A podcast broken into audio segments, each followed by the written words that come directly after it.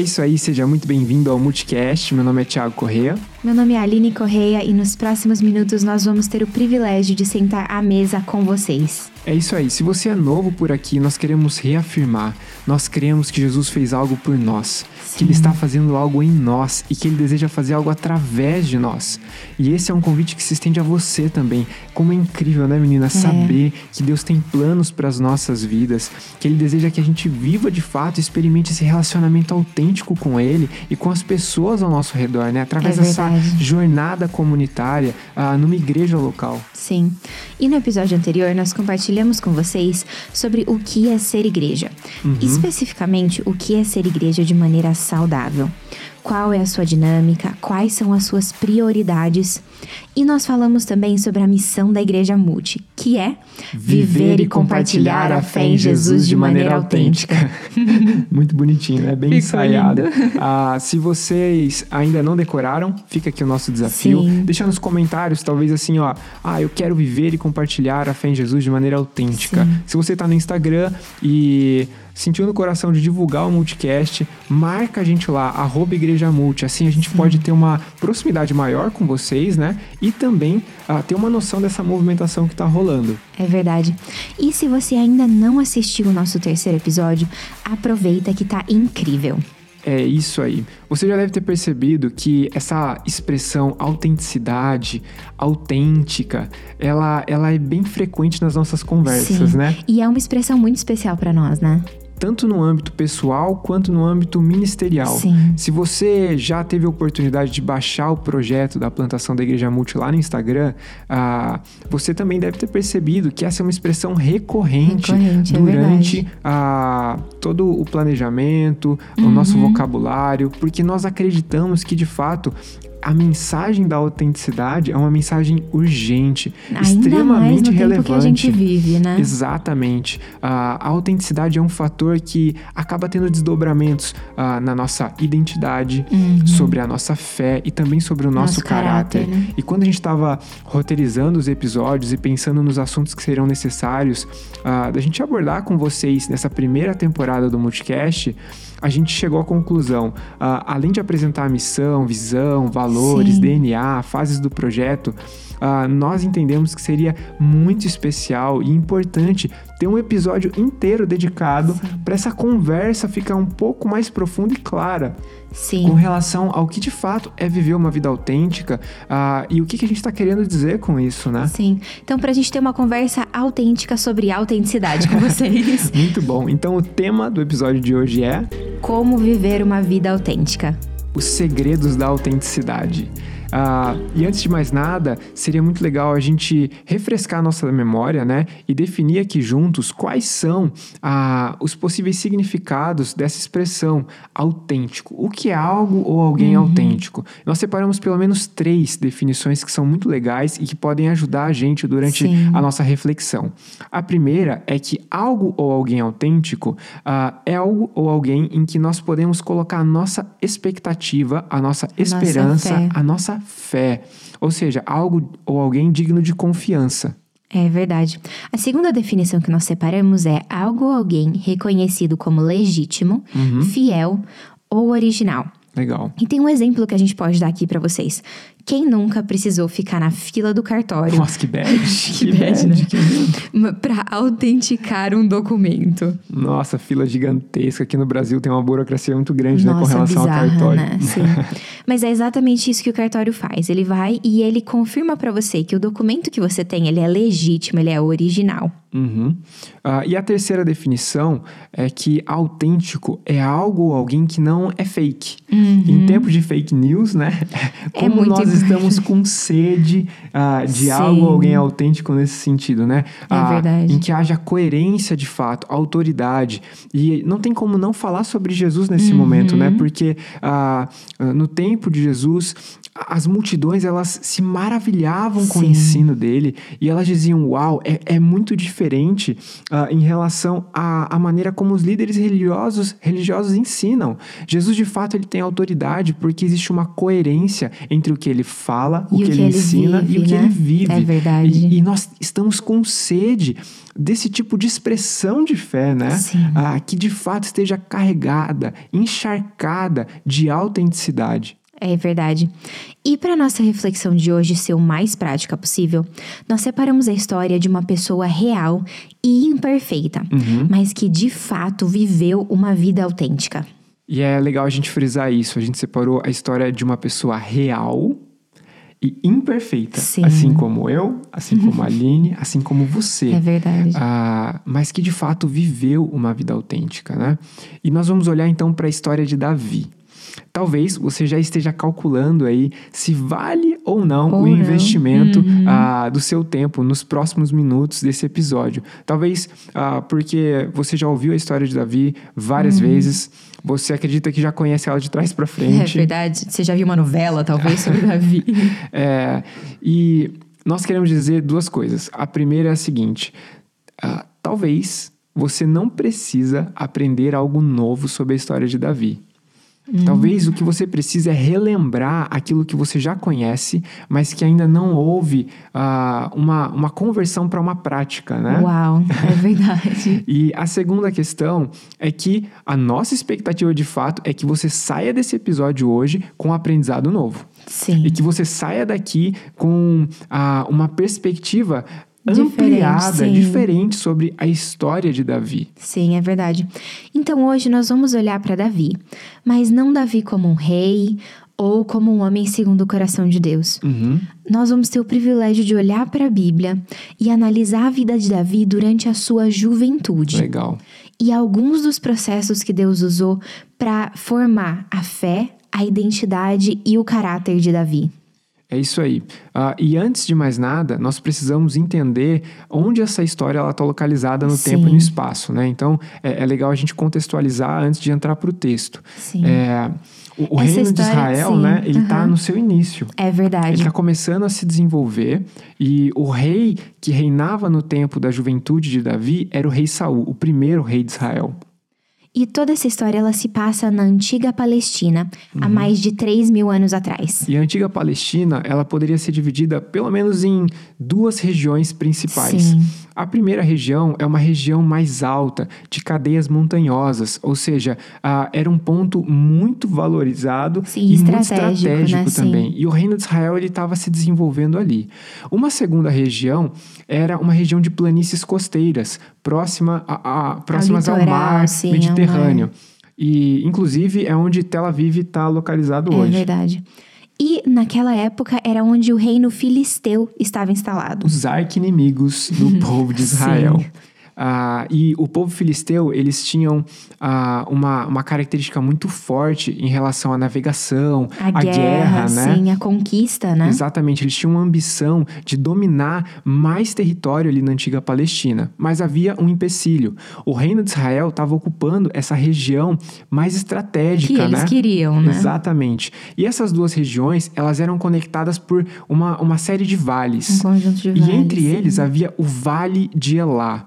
Esse era um vale, assim, extremamente incrível, uhum. digno de um cenário de filme, tipo Nárnia, uh, Senhor dos Anéis, Sim. carvalhos, riachos. riachos, pedras diferenciadas, era um, era um local incrível. Sim. E então toda a nossa história ela vai se passar nesse vale de Elá. Uhum. No momento que o reino filisteu ele decide preparar um ataque para ir tomar Israel. Uhum. Mas e inclusive a estratégia deles era atacar para dividir o reino em dois, uhum. né? E aí dominar aquela região. Sim.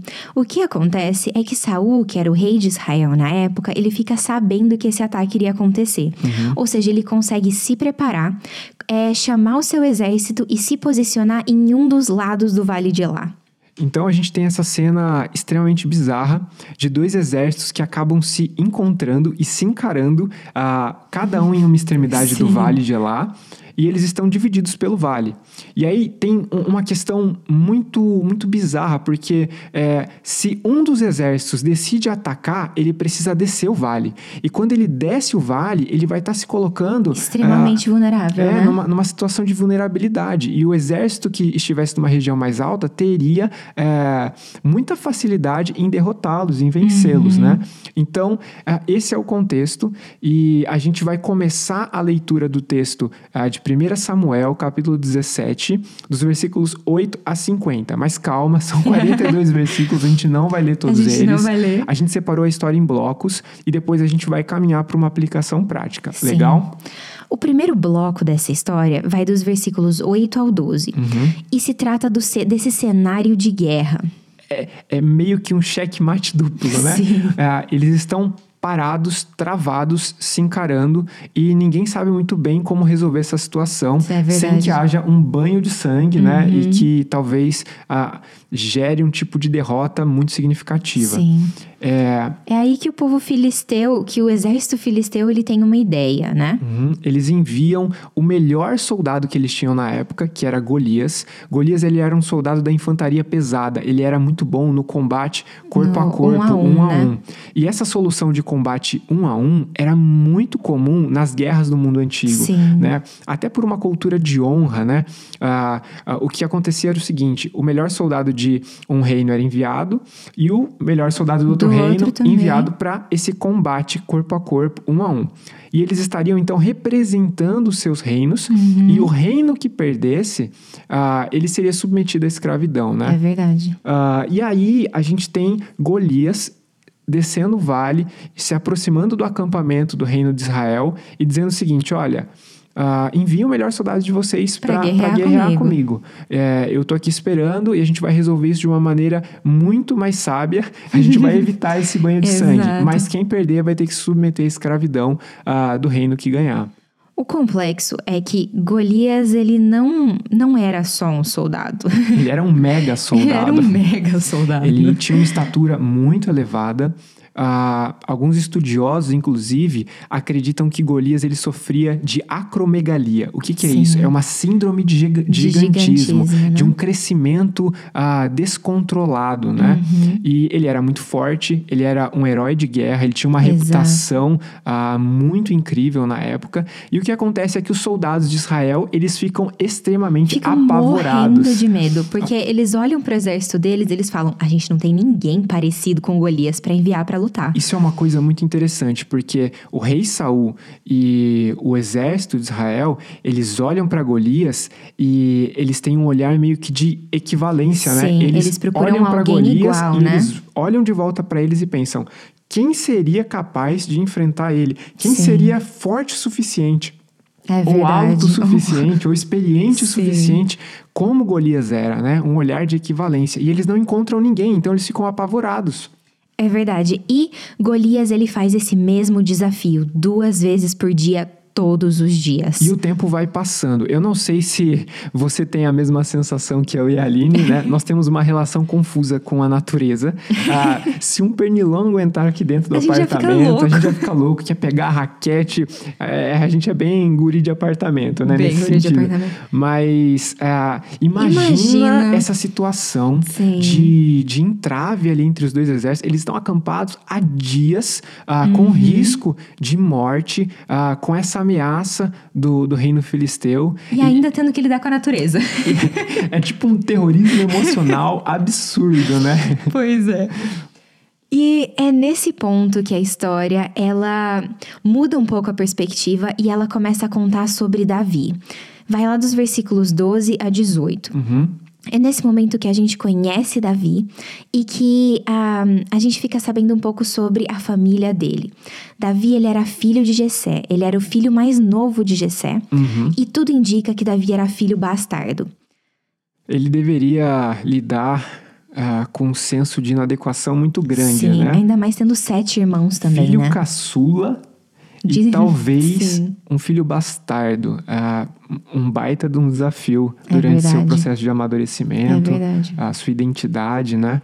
É, e três dos irmãos mais velhos de Davi, eles haviam sido convocados para ir para a guerra. Então eles estavam Uhum. lá nesse momento em que os exércitos estavam travados. A grande questão é que Jessé não sabia desse, Do que desse entrave ali, né? né? E, e ele começa a estranhar. Ué, meus filhos não voltaram, o exército não voltou, a gente não tem notícia. Será que os meus filhos morreram? Será que eles ainda estão guerreando? Uhum. E ele dá uma ordem para Davi. Ele fala: Olha, Davi, é, pega esse suprimento que eu separei aqui. E leva E até o leva acampamento, acampamento. ah, e tenta trazer para mim alguma garantia de que os seus irmãos eles estão Eles estão vivos. bem, e aí sim. Davi ele sai de madrugada, né? Ele vai até o acampamento obedecendo o pai Uhum. dele, deixa os suprimentos com o responsável e corre para a linha de frente para encontrar com os irmãos, É verdade. para tentar encontrar eles e, e, de fato trazer alguma garantia depois para o seu pai. Sim. É aí que começa o terceiro bloco da história, né? Uhum. Que, é, que são uma sequência de diálogos muito importantes. É, é até legal a gente relembrar os blocos anteriores. Então, no início, a gente tem uma cena um pouco mais ampla, esse cenário entre os dois reinos, né? Sim. Ali que está sendo desenrolado no Vale de Elá. Depois, a gente tem um foco na família de na Davi, história de Davi, na rotina sim. familiar de Davi. A gente vê que ele é um pastor de ovelhas. Uhum. E depois, agora, a gente tem ah, o terceiro bloco, onde alguns dos diálogos que são extremamente importantes nessa Sim. história vão começar a se desenvolver desenvolver.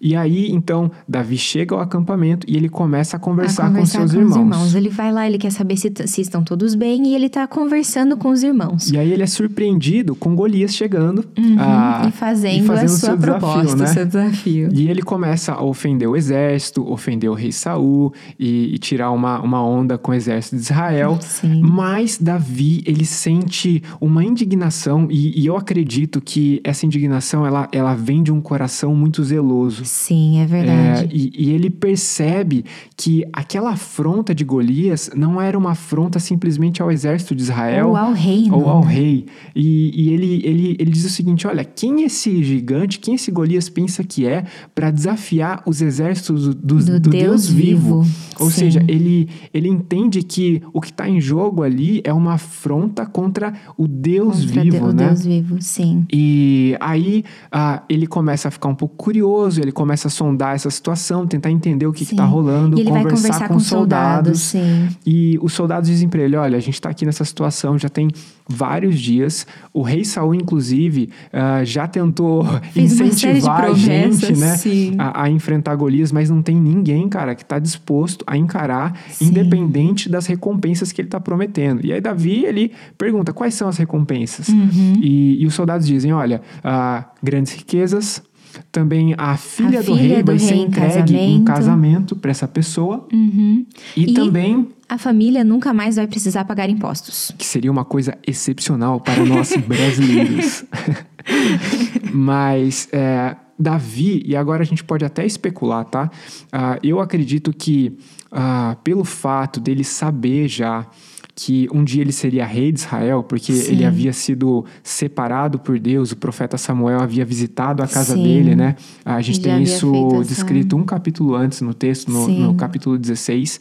E Davi, ele já sabia disso. Mas é, isso era, um- era algo sigiloso ainda, não era público, né? Sim, e até porque Gessé não tinha, não vinha de uma linhagem real, ele não Uhum. era Então, nada tipo assim, relacionado ali à é, realeza, né? talvez Davi pensou, olha, eu tenho uma promessa de Deus sobre a minha vida de que um dia eu vou reinar sobre Israel, mas eu Uhum. não faço parte da família real. Talvez Deus esteja prestes a fazer algo nessa Sim, situação, preparando né? esse caminho. Ah, e talvez casar com a filha do rei Seria uma boa oportunidade. Uma boa oportunidade. Fecha a especulação, fecha o parênteses. Voltemos pra história. Voltemos para essa sequência de diálogos. E aí, o irmão mais velho de Davi, ele fica indignado. Sim, Ele e fica ele tem uma conversa furioso. pesada com É, Davi, e, e né? não é uma conversa do tipo, vem cá, ah, irmãozinho, deixa eu te proteger, deixa eu te dar alguns bons conselhos. Sim. Ele chama Davi de canto, dá uma chacoalhada nele É e- e, diz assim: quem você pensa que é, moleque? O que, que você tá fazendo aqui? Ah, cadê as suas poucas ovelhas? Você não deveria estar cuidando delas Uhum. lá no deserto? E ele fala assim: seu coração é mau, você só veio aqui pra ver a batalha. Uhum. E tipo assim, ele tenta atrelar a identidade identidade de Davi ah, nas responsabilidades, na função que ele tinha naquela fase de vida, E né? algo que não era real, né? Também falando que o coração dele era mau. Exatamente, é, é, é legal porque assim, ah, no capítulo 16, se a gente voltar um pouquinho à história, quando Deus ele vai é, escolher né, esse próximo rei e ele envia o profeta Samuel até a casa Sim. da família de Davi, ah, rola meio que uma audição do X Factor, do American Idol, É e o profeta Samuel tá ali, ele ainda não sabe quem Deus vai escolher como próximo rei. E ele chama os irmãos, né, de Sim. Davi e, e começa a avaliar um por um. E ele fica assim, admirado com todos os irmãos. Ele pensa, uau, é esse aqui. Aí Deus fala, não, Não, não, é. é. esse. Aí ele pensa, não, então tem que ser aquele ali. Olha como ele canta bem, olha como ele é forte, como ele é inteligente. E Deus vai rejeitando um por Um um. por um. E Deus diz assim: Olha, Samuel, você está avaliando aquilo que é exterior. Eu estou olhando para o coração. Ou seja, Deus rejeitou o coração de todos Uhum. de os todos irmãos os de irmãos, Davi. menos Davi, né? Exatamente. E aí, quando acabam as escolhas, o profeta Samuel pergunta, né, para Jessé: Você não tem mais nenhum filho? Porque Deus me mandou aqui. Não é possível que eu estou é possível. equivocado. E aí eles lembram: Ah, tem um outro. Tem o último. E aí traz Davi a presença ah, de Samuel. E aí Samuel, ele conversa com Deus e de fato há uma confirmação. Não, é Sim. este. E o Espírito de Deus é derramado sobre a, a vida de Davi de uma maneira muito especial. E, e é muito louco, porque isso mostra que a perspectiva do irmão mais velho estava completamente- completamente desconectada sim, daquilo que Deus exato. estava dizendo sobre Davi. É verdade. E no meio de tudo isso, Davi ele não dá muita atenção para pro irmão dele Ele e ele continua, a conversa conversando com, com sol- soldados. com soldados. E meio sim. que rolou uma cena tipo caso de família, provavelmente, né? É, rolou um bafafá, uma confusão Sim. ali. Isso deve ter chegado no WhatsApp do rei Saúl de alguma maneira, né? E... Que decidiu chamar Davi para conhecer ele, né? Ah, até porque nenhum dos soldados, mesmo com esses incentivos incríveis, Sim. tinha mostrado qualquer tipo de predisposição, disponibilidade ou coragem para enfrentar esse desafio. De repente aparece um, um adolescente, um jovem, né? Sim. É, que está demonstrando sim. uma convicção, né? Uma, uma postura de fé diferente. E aí ele chama por curiosidade para ver quem é esse, Uhum. Vamos ver o que esse tá garoto. acontecendo nessa história, né? E aí, quando Davi chega à presença de Saul, é, é muito interessante, porque dá- acho que Saul se frustra e fala: Ah, não, é, é só um menino. tipo, e aí ele começa a comparar, e ele usa de novo esse olhar de equivalência, né? Entre Davi e Golias. E ele fala assim. Olha, você não tem a menor chance. Ele- Golias ele é um é soldado experimentado, um herói de Exato. guerra, condecorado, da infantaria pesada. Você, cara, você é magrinho. O que, que você tá. Você não tem você a é menor novo, chance. você não tem experiência de guerra nenhuma. É. E aí, Davi, ele tem a mesma postura. Ele fala assim: olha, ah, Golias, ele tá afrontando o Deus vivo. O Deus e não vivo. simplesmente você ou, ou os exércitos, né? ah, do nosso reino.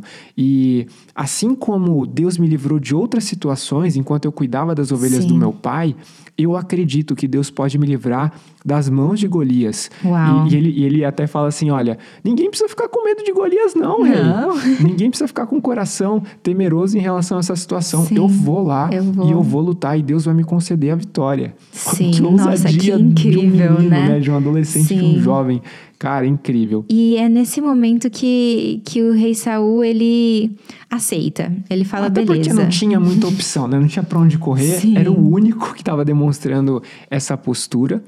E, e aí o rei Saul, ele talvez até por uma incredulidade, fala: olha, tá bom, eu vou deixar você ir, mas, tipo assim, usa pelo menos a minha túnica real, minha a minha túnica, armadura, Que as devia minhas ser a melhor armas. armadura do reino, né? Poderia ele ser uma tentou, grande oportunidade sim. né, de bater uma selfie É é, e, e colocar isso no Instagram pra, Sim. pra dar uma chavecada nas menininhas, né? Ô, louco.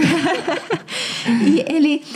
Ele dá- recusa, ele né? recusa, ele fala, cara, isso sim. não tem nada a ver Isso não comigo. tem nada a ver. ah, não tem nada a ver com a minha identidade e também com aquilo que eu sei fazer. Sim, é e, verdade. e ele decide consagrar aquilo que ele tinha em mãos. Ele fala assim: olha, eu vou com aquilo que eu tenho em mãos, com aquilo Sim. que eu sei fazer. E ele pega algumas pedras lisas ali no Vale de Elá e uma tiradeira, né? Uma funda. Uma funda. E, E, aí um que a gente, sim, e aí que a gente chega na quarta, na quarta e última parte desse texto, que Uhum. é o confronto. E, e esse confronto, ele é muito interessante, porque às vezes a gente olha para essa narrativa da batalha de Davi e Golias com um olhar meio infantilizado. Sim. E é natural que isso aconteça, porque essas histórias mais épicas, elas foram contadas pra gente numa fase de infância, Sim, né? desde que desde A história de Noé, pequenos, por né? exemplo, Sim. eu tive um aniversário ah, com o tema da, da Arca de Noé. tipo, uma, uma criança. Ah, uma história de pano de fundo que veio uma enchente, matou todo mundo, sobrou só uma família. E eba! Então, tá vendo que a gente tem um, um olhar meio infantilizado pra, pra, com relação a essas histórias. E é natural. Mas Sim. tem alguns detalhes aqui que são muito legais, São né? muito e que legais. podem elevar a nossa perspectiva sobre essa história, inclusive glorificar ainda mais a soberania Sim. de Deus e, e a forma como Deus usa pessoas imperfeitas, pessoas Uhum. diferentes, para de fato efetivar a sua vontade e os seus propósitos, né? Sim, é verdade. E o fato de Davi ter pego pedras lisas é muito legal, porque a aerodinâmica é, é algo que lisa, tem sim. uma, uma influência muito grande no, no lançamento de uma pedra ah, por meio dessa arma, Dessa né? A- tiradeira, a tiradeira.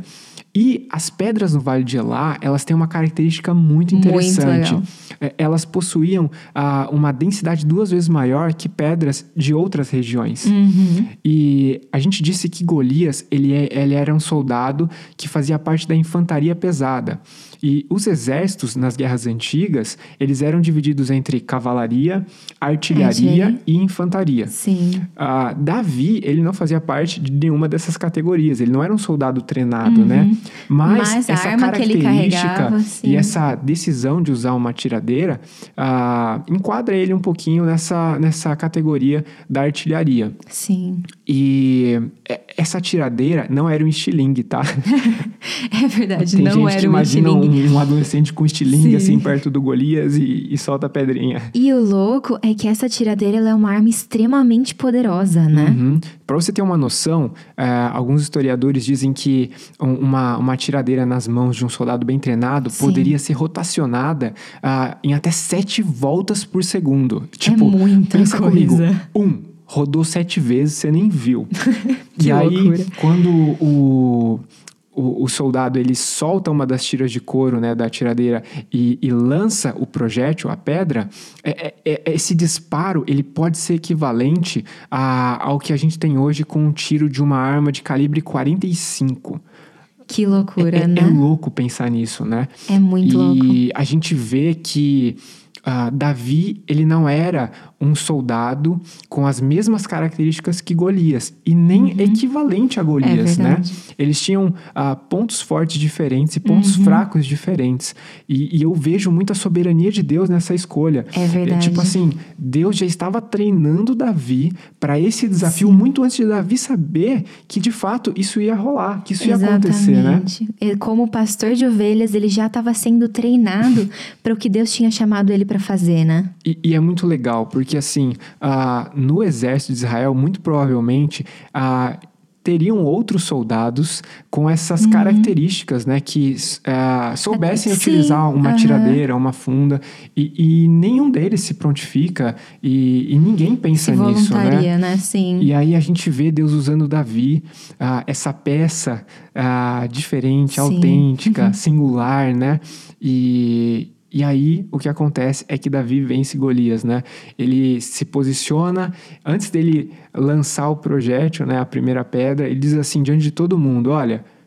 Hoje vocês vão saber que de fato há Deus, Há em, Deus em Israel, Israel. e que é Ele é quem concede a vitória. E ele roda a, a, A tiradeira tiradeira, lança o projétil e, e a pedra encrava na testa Na de Golias. Testa de Golias. E aqui vale uma outra curiosidade. Ah, pessoas com acromegalia, com essa síndrome, Síndrome de de gigantismo, de crescimento ah, descontrolado, muitas vezes podem desenvolver uma má formação craniana. Uhum. Ou seja, a testa era um ponto de extrema vulnerabilidade. Sim. E, tipo, só Deus para ter todas essas informações Exato. e saber exatamente ah, qual seria a melhor alternativa para vencer Golias, né? Os Exato. soldados e, e o rei Saul eles estavam paralisados de medo porque eles estavam olhando para essa situação com uma única perspectiva, Sim. a de equivalência. Aham. Mas Deus ele tá olhando de cima para baixo e vendo todo esse cenário de uma maneira muito diferente, né? Por meio Sim. dessa perspectiva da soberania dele. Que incrível, né? A Uhum. gente pensar nesse aspecto soberania na história. Muito legal. E a gente gente vai aplicar agora alguns pontos uh, dessa história uh, para que a gente de fato entenda como foi possível Davi uhum. viver essa vida autêntica e, e, como nós também podemos viver uma Sim. vida autêntica, né? A primeira lição que nós podemos tirar dessa história é: Davi viveu uma vida autêntica porque a sua fé não estava depositada em si mesmo. Isso é muito claro na, na descrição de toda a narrativa ali ah, em 1 Samuel, no capítulo 17. A gente vê que a postura de Davi ela não sofria variação independente de onde ele estava e, e com, com, quem, quem ele, ele, estava. Sim, exato, com quem ele estava conversando. Era né? sempre a mesma postura. Ele dizia assim: olha, a Golias está afrontando o Deus o vivo. O Deus vivo. E, e o Deus vivo pode me conceder essa vitória, ele pode me usar uh, assim como eu sou, né? Uhum. E de fato conceder essa vitória ao exército e ao reino de Israel. E, e, é muito legal porque ele tinha essa postura diante dos irmãos, uhum. diante dos soldados, diante, diante do, do, rei. e também diante de Golias. E mais do que isso, né? No meio de um cenário uh, extremamente cheio de pressão. Sim, e, quando ele chega nessa hora do confronto, né? Exatamente. Né? Tem uma torcida gigantesca é ali de ambos os lados. É, a galera devia estar tá gritando, ah! tipo, torcendo por Golias, inclusive, né? pois né? É. O exército de Israel deveria estar, tá, tipo, mano, a gente tá enrolado, já era. Já era. Mandaram um menino para lutar. Sim. Mandaram um menino para fazer um, um, serviço de um homem, né? Mas, tipo assim, não tinha nenhum homem para fazer. Pois. Ops! Mas é... E é muito louco como ele se posiciona da mesma forma, uhum. até no meio de uma multidão gigantesca. E ele faz né? questão de dizer que a fé dele não estava na capacidade que ele tinha, Sim. mas no que Deus poderia fazer através da vida dele. Uau. E, e isso é uma, uma lição pra gente, principalmente para nós que dizemos crer que ah, Jesus ele ressuscitou e que ele tem planos para sua igreja e que Deus derramou o Espírito Santo sobre nós, nos concedendo dons, né? Sim. Nós deveríamos ter essa postura de fé e, e essa ousadia, não porque nós somos bons, não porque nós temos dons, mas porque Deus está conosco. Uau, é verdade.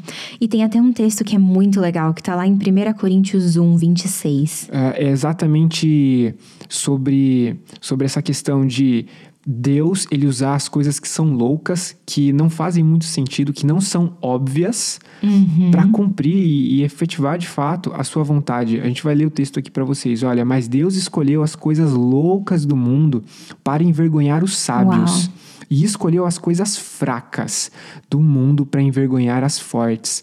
É exatamente o que rolou nessa história, uhum. né? Um menino que todo mundo entendia que era fraco, incapaz, Sim, Deus usa ele para vencer um soldado experiente. E assim, Sim. assim, Golias menosprezou Davi. Ele uhum. não deu muita atenção, ele zombou de Davi. Várias Davi vezes, foi se né? aproximando né? e ele estava ali zombando e tal. Uhum. Quem você pensa que é para vir contra mim com um pedaço de pau, uma tiradeira, enfim? Mas Davi, ele leva a sério, né? Sim. E ele avança em nome do Deus vivo. É muito interessante a gente perceber também que a nossa fé ela não deve estar enraizada em sentimentos ou opiniões. Uhum. Sejam essas opiniões e sentimentos nossos ou de outras pessoas sobre nós, mas em Deus e na Sua palavra. Né? E aqui eu acho que a gente tem um dilema muito grande, porque às vezes a gente se pega em situações uh, em que os nossos sentimentos estão gritando, né? Sim. E aí vem alguém com aquela boa intenção e diz: não, é, esses sentimentos aí não, não existem, enfim, é, toma uhum. essa e essa decisão de maneira racional. E, e é um super desafio, às vezes, é. É, abaixar o volume dos nossos sentimentos, né? Mas o fato é que os nossos sentimentos, apesar deles serem reais, nem sempre eles estão corretos. É então verdade. não é uma questão de não sentir medo. Davi provavelmente estava com medo. A situação Sim. era aterrorizante. Sim, era assustadora. Era né? assustadora. Mas ele decide deixar a sua fé depositada em Deus. E, e é muito legal, uhum. porque lá no início a gente disse que algo ou alguém autêntico uh, tem relação com algo ou alguém em que a nossa fé possa estar de fato depositada. Sim, de fato depositada. E Davi, ele entendia isso. Quando ele fala Deus vivo, ele está dizendo o Deus verdadeiro. Sim. O Deus autêntico. Deus presente na situação uhum. também, né? Nossa, muito legal. Um segundo ponto que a gente quer fazer é, é, falar aqui com vocês sobre é que Davi viveu uma vida autêntica porque ele tinha convicção sobre a sua identidade. E isso fica muito claro ah, lá no versículo 28 do texto, quando o irmão mais velho, É ele verdade. começa a ter esse diálogo mais, mais tenso com, Uhum. com Davi, né? E ele começa a afrontar Davi e tentar ah, desconstruir colocar a algo identidade sobre dele. Davi, né? Uhum. Sim, ele coloca algo sobre Davi que não é verdade, falando É. que ele tinha um coração mau. E, e também tentando atrelar a identidade dele com aquilo que ele fazia naquele Sim, momento, é né? Quem você verdade. pensa que é? Você não deveria estar aqui, vai cuidar das ovelhas e tal. E como a gente disse para vocês, Davi, ele já tinha sido chamado por Deus ah, e recebido uma promessa de que ele seria rei sobre Sim. Israel, né? E o coração dele havia sido aprovado por Deus. Isso não significa que Davi não, não, não pecava. É óbvio que ele pecava, ele é Uhum. sim. imperfeito, como a gente disse para vocês, e isso fica muito claro no decorrer da vida dele. Ele pisa na bola em algumas ocasiões e, e pisa na bola feio, né? Feio. Mas é, ele tinha um coração aprovado por Sim. Deus. E é muito legal porque, assim, ah, muitas vezes nós nos submetemos a, a um espírito de comparação e às vezes a gente entende que a nossa identidade tem relação com aquilo que nós temos por ocupação. Sim. É, ah, com relação àquilo que nós fazemos, né? Ou em alguma relação- etapa da nossa Sim, vida. ou com relação à opinião de outras pessoas sobre Uhum. nós também, né? E é muito legal porque assim, Davi ele tem essa postura e essa convicção de crer naquilo que Deus diz a seu respeito, né? Ele entende Sim. que havia uma promessa e ele mantém essa postura diante do irmão mais velho também, ele não se deixa abalar naquele momento. Uhum. Ele não se deixa abalar também é, com aquele olhar estranho de Saul, quando Saul percebeu que ele era que ele era um jovem, ele não tinha um rapaz. é, sim, que ele era um rapaz. Diante de Golias também, Golias está menosprezando quem Davi é, mas Davi Sim. ele não se deixa ah, levar por esse tipo de zombaria, enfim, ele se mantém convicto em relação à sua identidade. E mais do que isso, né, ah, diante do rei, ele também mantém uma postura valorizando aquilo que ele sabia fazer, né? Sim, é e aí a gente chega no verdade. terceiro ponto, que é Davi, ele viveu uma vida autêntica porque ele foi fiel ah, em relação ao ordinário. Ele ordinário. valorizou o ordinário. E a gente não pode confundir aquilo que é ordinário com aquilo que é pequeno. É verdade. Com aquilo que é sem valor. Que não tem ordinário importância. tem relação com aquilo que é básico, com aquilo que é essencial. É exatamente o oposto, né? Uhum. Davi ele estava valorizando. Quando da, eh, a Saul ele fala assim, olha, você não tem condições de enfrentar Golias. Ele tem a mesma fala que o irmão mais velho. Eh, mas que eu sou um pastor de ovelhas. eu sou um pastor de ovelhas. Ele justifica que ele pode porque ele é um pastor de ovelhas. Ou seja, aquilo que era um motivo de vergonha irmão. é, e de Sim. desprezo por irmão mais velho, para Davi isso ah, era muito importante, porque Sim. fazia parte de um processo daquilo que ele estava vivendo e ele era fiel nesses processos, né? Sim. Dentro de casa. Ele estava ali na guerra porque ele estava obedecendo o pai dele também, né? Sim, é verdade. E tem até uma frase bíblica muito interessante, né? Quem for fiel no pouco será fiel no muito. E eu acho que é, é muito importante a gente fazer uma distinção. A fidelidade bíblica não é simplesmente um conceito de, de excelência pela excelência. Do tipo, eu vou ser um Uhum. Bom administrador do que eu tenho. Não, Sim. é mais do que isso. É ser um bom administrador para a glória de Deus. E Davi, ele demonstra um entendimento com relação a esse princípio. Ele está fazendo o melhor que ele pode, ele está sendo fiel aos Uhum. processos, né? Se submetendo aos processos, porque ele sabe quem ele é, ele sabe quem Deus é e o que Deus ah, espera que ele se torne, né? Sim. Ah, ele entende as promessas que Deus tem sobre a sua vida e ele age ah, com esse comportamento de fidelidade, valorizando aquilo que é ordinário, né? E para a glória de Deus, Uhum. né?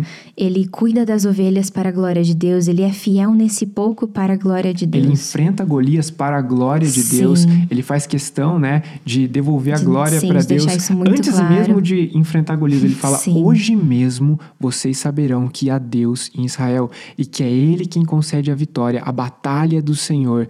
E ele fala para Golias assim, ó: "Eu não vou só vencer você. Depois que eu vencer você, a gente vai vencer o exército O inteiro". exército inteiro, é verdade. Muito bom. Muito bom. Uma outra questão é que a autenticidade ela tem tudo a ver com respeitar o processo, uhum, né? Entender quem você é e onde você está. Uh, e não atropelar as coisas, né? Na Sim. Bíblia a gente vê uh, essa esse, esse jeito de Sim. Deus de, de escolher, escolher, pessoas Sim. Através de uma maneira que não é óbvia, né? Que uhum. parece não fazer muito sentido. Mas me parece que no decorrer de toda a história bíblica, né? Tanto no Antigo Testamento quanto no Novo Testamento, a gente vê Deus separando pessoas para algumas tarefas, Sim. né? Para alguns destinos uh, justamente porque essas pessoas iriam se submeter a processos Sim, e a processos de é dependência, verdade. né? Não uhum. de independência. Inclusive, o rei Saul, uh, ele já estava sendo rejeitado por Deus justamente porque Exatamente. ele tinha esse senso de independência, de superioridade. Uhum. Ele começa a desobedecer ordens expressas de Deus e ele começa a agasalhar vaidade, orgulho no seu coração, né? E é muito interessante a gente perceber isso, porque Davi ele não era escolha óbvia. Uhum. Assim como os discípulos que Jesus escolheu, eles não eram a escolha óbvia. Se você não sabe, os discípulos de Jesus, ah, todos eles haviam sido rejeitados e não haviam sido aprovados no processo é, dos Talmidim, é, ou seja, para se tornar um rabino, né? Sim. As crianças naquela época, elas eram submetidas a uma série de provas, uhum. ah, ah, desde os seus seis anos de idade até os dez, elas tinham que decorar o, o Antigo Testamento ali, a Torá, né? O, Sim, os cinco, primeiros, os cinco livros primeiros da livros da Bíblia. E é muito curioso, porque eles, eles voltam para casa reprovados ah, depois de um, de um certo período, e eles seguem a, o ofício, né, a profissão do pai, né, Sim. da família. E Jesus, ele vai selecionando pessoas que não tinham sido aprovadas nesse é processo é para se tornar rabinos, né?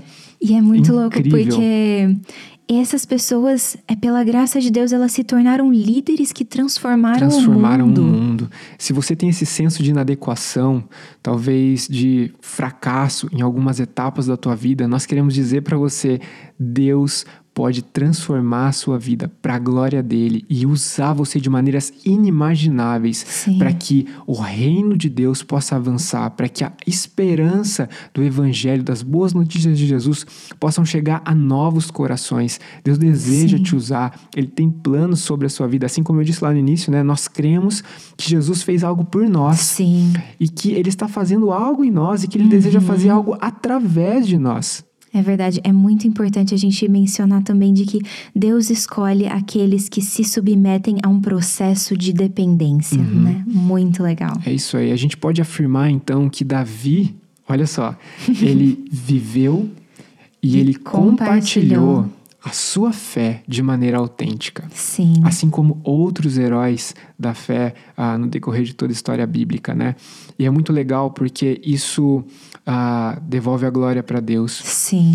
E a gente pode ver essa soberania, essa história maior que está acima da história da humanidade, né?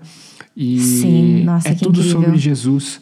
A uhum. gente olha para para essa história de Davi, de Davi, que é tão sim. inspiradora e a gente vê que ele, ele não viveu uma vida autêntica perfeita, né? Uhum. Ele era imperfeito, ele falhou, mas da sua descendência, na, na história maior que Deus está construindo, nós temos Jesus, Jesus surgindo, né, da descendência sim. de Davi. E Jesus é aquele que de fato viveu uma vida autêntica, sem falhas. É verdade. E mais do que isso, a gente costuma dizer, né, que Jesus ele abriu um novo Sim. e um vivo caminho para que eu e você, para que nós, para que a gente possa de fato viver esse relacionamento autêntico com Deus e para que a gente possa compartilhar a nossa fé de maneira autêntica. Jesus Uau. abriu esse caminho. O Espírito Santo foi derramado, assim como o Espírito de Deus havia sido derramado sobre a vida de Davi e possibilitou que ele vivesse essa vida autêntica. Sim. Nós temos o Espírito Santo sobre nós. Se você tomou uma decisão decisão por Jesus, se você nasceu de novo, se você de fato tem vivido esse relacionamento autêntico com Deus, eu quero dizer para você: o Espírito de Deus, o Espírito Santo está sobre você. E é Ele que nos ensina Uhum. É Ele que nos relembra aquilo que a gente precisa relembrar, Sim. é Ele que nos encoraja, é Ele que nos enche uh, de, de coragem. Sim, é e, é verdade. Uh, eu gosto muito de um texto, né, que diz assim: é, é, um, é um, versículo, inclusive, que a gente chegou a decorar é, lá em 2 Timóteo Timóteo, no capítulo 1, que diz: Olha, Deus não nos deu um espírito de covardia. Sim, é verdade. Né? Mas de domínio próprio, de amor, de equilíbrio. De equilíbrio. E o Espírito de Deus ele foi derramado sobre a igreja para que a gente possa viver e compartilhar a fé de maneira Sim. autêntica, dando frutos para a glória de Deus, né? Sim, e é muito inspirador a gente olhar para a história de Davi e de tantos outros heróis da fé, né? Que uhum. realmente viveram e compartilharam a fé deles de maneira autêntica. Que Deus nos ajude a consagrar a nossa vida diante de Deus e entregar aquilo que nós temos. Assim como Sim. Davi entregou aquilo que ele tinha em mãos, né? Uhum. Ele não tentou ser quem ele não era. E isso não significa que ele não ah, passou por processos né, de amadurecimento, Sim, é de arrependimento. Uhum. Quando ele uhum. falhou, ele, ele cai em si, né? O Espírito Sim. de Deus concede arrependimento, ele volta atrás. Uh, então, que Deus nos ajude. Que é a gente verdade. possa viver de verdade uma vida autêntica. a nossa vida, né? Uhum, e compartilhar nossa fé de maneira autêntica. É isso aí. E é, vamos pensar um pouquinho agora em como a gente pode se engajar em tudo isso, né? Ah, diante de tudo que foi falado, Uh, nós temos pessoas enviando vários feedbacks pra gente. Sim. Isso tem sido muito legal. Tem a gente recebeu feedbacks essa semana de estados diferentes né, é do verdade. Brasil. Uh, pessoas que estão acompanhando o Multicast que literalmente encontraram o Multicast por acaso, assim, né? Sim. né? Entre aspas, um, uma, uma cristocidência. Isso. Mas pessoas que enviaram: olha, eu encontrei vocês no YouTube, eu tô acompanhando, já assisti os três primeiros episódios, eu tô ansioso pelo quarto episódio, Sim. e Deus tem falado comigo, eu tenho tomado decisões.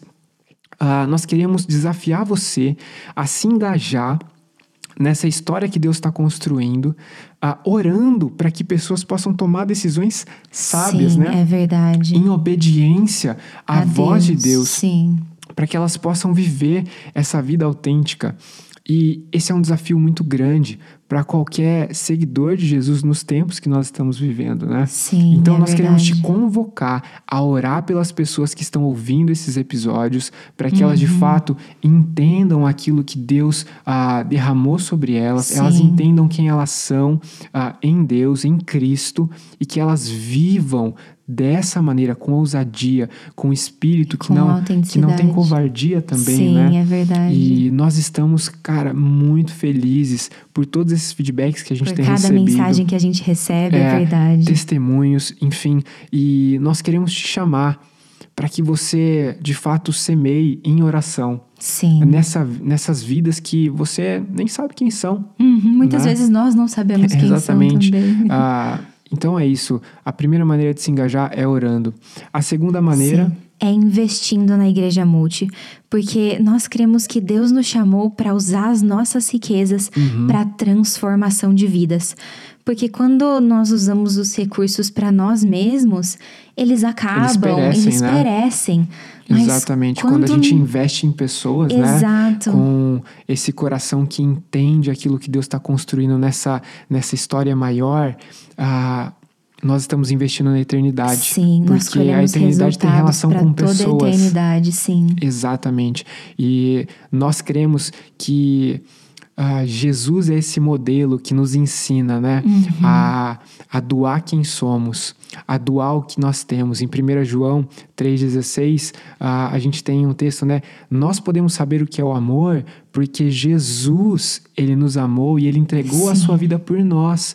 E a vida tem relação com tudo é, não só a, a vida em si, né, uhum. Mas de uma maneira integral, os nossos, nossos dons, recursos, os nossos nosso, recursos. O nosso tempo, sim. Nós temos tomado coragem para falar sobre finanças e sobre esse investimento, porque nós cremos que investir numa plantação de igreja, investir na igreja multi, é investir em pessoas, sim. é tornar possível a, a o alcance que pessoas que ainda talvez não, não têm, né? Sim. Ou que ainda não encontraram uma igreja local para pertencer, ou que ainda não tomaram uma decisão por Jesus, nós podemos conectar essas pessoas, essas pessoas, evangelizar, sim. enfim, levar o evangelho até elas por meio do teu investimento. Então, a gente tem algumas maneiras para você, de fato, semear na plantação da Igreja Multi. Sim. Se você está assistindo é, esse podcast através do YouTube, tem um QR Code que está aparecendo aqui para vocês. Uhum. Se você está assistindo por alguma outra plataforma, a chave do nosso Pix é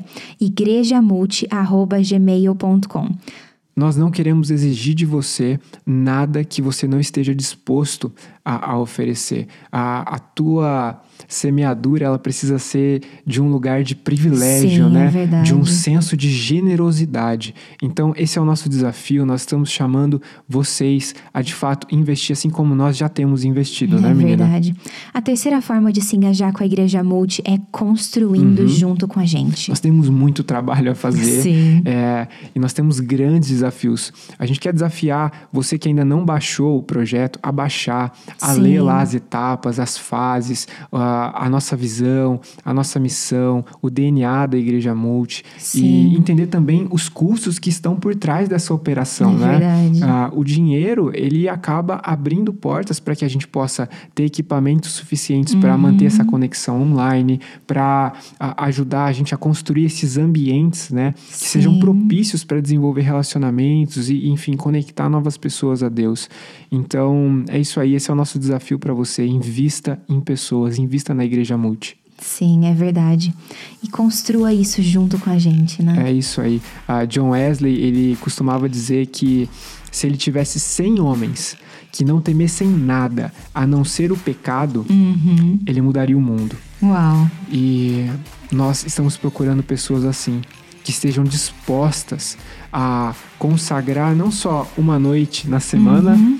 ah, não apenas um final de semana, mas consagrar a vida de maneira Consagrar integral para que essa história ah, ela possa começar a, a florescer, né? E que a Sim. igreja multi ela possa deixar um legado para as novas gerações. É tudo sobre Jesus. É nós verdade. precisamos levar a mensagem de Jesus adiante. E nós estamos chamando você, que talvez esteja com o teu coração queimando à medida que a gente tem conversado, Sim. né? A tomar uma decisão. Junte-se a nós. Junte-se a nós. isso junto com a Vem gente. construir isso junto com a gente. Ah, nós queremos que Deus tem grandes coisas a realizar. Sim. E é um privilégio ser parte disso tudo, né? É verdade. E nós estamos chegando ao final desse episódio do Multicast.